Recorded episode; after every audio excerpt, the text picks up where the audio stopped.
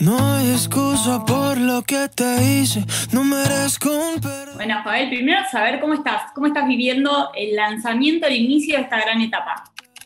Bueno, pues muy bien, eh, el recibimiento ha sido increíble, así que nada, súper contento con, con, pues, el recibimiento, ¿no? Pues porque la culpa sí ha sido algo un poco diferente a lo que la gente ha escuchado, pero súper bien. ¿Por qué la culpa? ¿Por qué la culpa de inicio a todo este nuevo, a todo este nuevo proceso? Bueno, mira, eh, esta canción, este, de hecho, no, lo tenía pensado como, como de inicio, como primer sencillo, pero cuando se la mandé a, a Sony y, al equipo de acá en management, como que se quedaron súper sorprendidos y dijeron como que quizás es el, el, el primer paso que, tengo que tomar, porque es algo que, que la gente nunca me ha escuchado eh, cantar. Y, nada, confío en ellos y ahora estamos con la culpa. So, súper bien, súper contento con, con, todo el recibimiento. ¿Cómo fue hacer este tema? ¿Cuándo nace esta canción? ¿Cuándo aparece? Este tema nació del tercer, eh, de la tercera sesión del proyecto.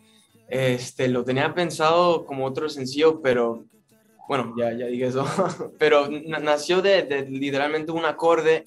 El, el primer, eh, la primera melodía que me salió fue el del coro y todo el mundo que estaba ahí en, en, en la sesión como que dijimos que se escuchaba como algo de sufrimiento, algo súper triste, pero yo cuando empezamos a escribir la canción, como que yo les dije, como que yo nunca he vivido por una, una experiencia así, entonces nada, no, nos fuimos basados en cosas que hemos escuchado, entonces nos metimos en ese papel y salió la culpa. Y, y nada, súper contento de poder ver que la gente sí se ha podido identificar con eso. La culpa eh, es un poco, muestra un poco todo lo que vamos a estar viendo tuyo, o, va, o con qué nos vamos a encontrar. Supongo que en estos meses estuviste trabajando en, en muchas canciones.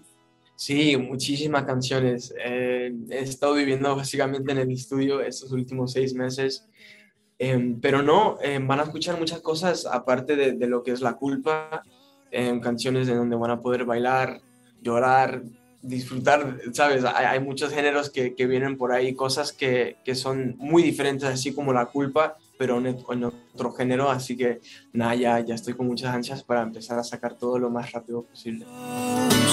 Por eso te ruego. Encarar este nuevo proyecto implicó todo, digo, desde cambiar el nombre hasta, bueno, la imagen, todo lo que tiene que ver eh, con, con un proyecto musical. ¿Vos cuánto te involucraste en todo? Por ejemplo, quiero arrancar, ¿por qué el nombre? Sé que es el apellido de tu abuelo, de Luis, si no me equivoco, sí, pero ¿por, sí. qué, ¿por, qué, elegiste ese apellido? Bueno, pues eh, al principio cuando entré a Ciencio no, pues como, como ya éramos pues los nombres de, de, de, la banda, no, no teníamos la oportunidad de escoger pues un nombre artístico, no lo teníamos tan pensado, pero ahora que pues tengo la oportunidad de cambiarlo, eh, pues decido cambiarlo a De León eh, por mi abuelo. Él fue el que me descubrió cantando. Eh, de León es el API que lleva la música por la sangre. Y ahora que lo puedo hacer, lo, lo, lo, lo, llevo en alto y con mucho orgullo. Y hasta ahora a la gente le ha gustado el nombre, así que todo súper bien. ¿Y cuánto te involucras en todo lo que tiene que ver hoy con tu proyecto? ¿Sos de, de, participar, por ejemplo, de la imagen que estamos viendo ahí al costado tuyo, de la realización del video? ¿Te metiste en toda esa sí, parte? Claro. Sí, súper metido en lo que es todo el proyecto. Eh, así como, como, este, como esta foto, o sea, la portada, ahí nos metimos con un artista que, que conocí por Instagram que se llama Oscar Acero, le metió súper bien, a la gente le ha gustado muchísimo. Um, así que sí, sí estoy metido en todo, así, así como esto, también en, en el video yo fui el que escribí el, el tratamiento de la culpa y, y, la producción me ayudó, sabes, realizar todo lo que, lo que puse ahí, así que todo lo que es el proyecto pues en mi proyecto estoy súper metido, de la música, al fashion, a la moda, en todo. A mí me encanta estar súper metido. ¿Te notas diferente eh, encarando este proyecto a lo que fue CNCO? ¿Vos en cómo, cómo lo estás trabajando, en cómo te estás involucrando en cada uno de los detalles? Eh, sí, sí, siento que sí, sí me noto un poco diferente, pues porque en CNCO, aunque a mí me encantaba todo lo que hacíamos, a veces eh, para llegar a una idea quizás era un poco difícil y, y, todas las ideas que teníamos no podían llegar a lo que pues queríamos al 100. Um, pero sí, eh, yo creo que esa es la diferencia, que ahora puedo expresarme al 100% con mis ideas y, y nada, um, yo creo que con eso la gente va a poder conocer un poco más eh, pues mis ideas y, las cosas que se me han ocurrido durante este tiempo. ¿Y cómo sos a la hora de trabajar con el equipo? ¿Sos relajado? ¿Sos, sos detallista? ¿Sos exigente? Pues yo diría que, que, que, una mezcla de todo, pero siempre con respeto. Siempre, o sea, aprendí con ciencia, hay que tener mucha comunicación y respeto. Um, así que sí, súper relajado, pero, pero ahí siempre con ideas, um, con, de cosas locas que, que eventualmente van a poder ver. ¿Costó tomar la decisión de abandonar el grupo? De decir, bueno, me doy un paso al costado, o ya eran muchas las ganas de, de expresar también otras cosas y de mostrar otras cosas? Bueno, pues eh, en la parte de, de, tomar la decisión de querer trabajar en un proyecto y hacer nueva música no, no fue algo tan difícil pues porque lo tenía ya pensado creo que ya casi un año sentía que necesitaba tomar ese, e, ese paso para poder crecer em, como artista, no tan solo como artista, pero como persona.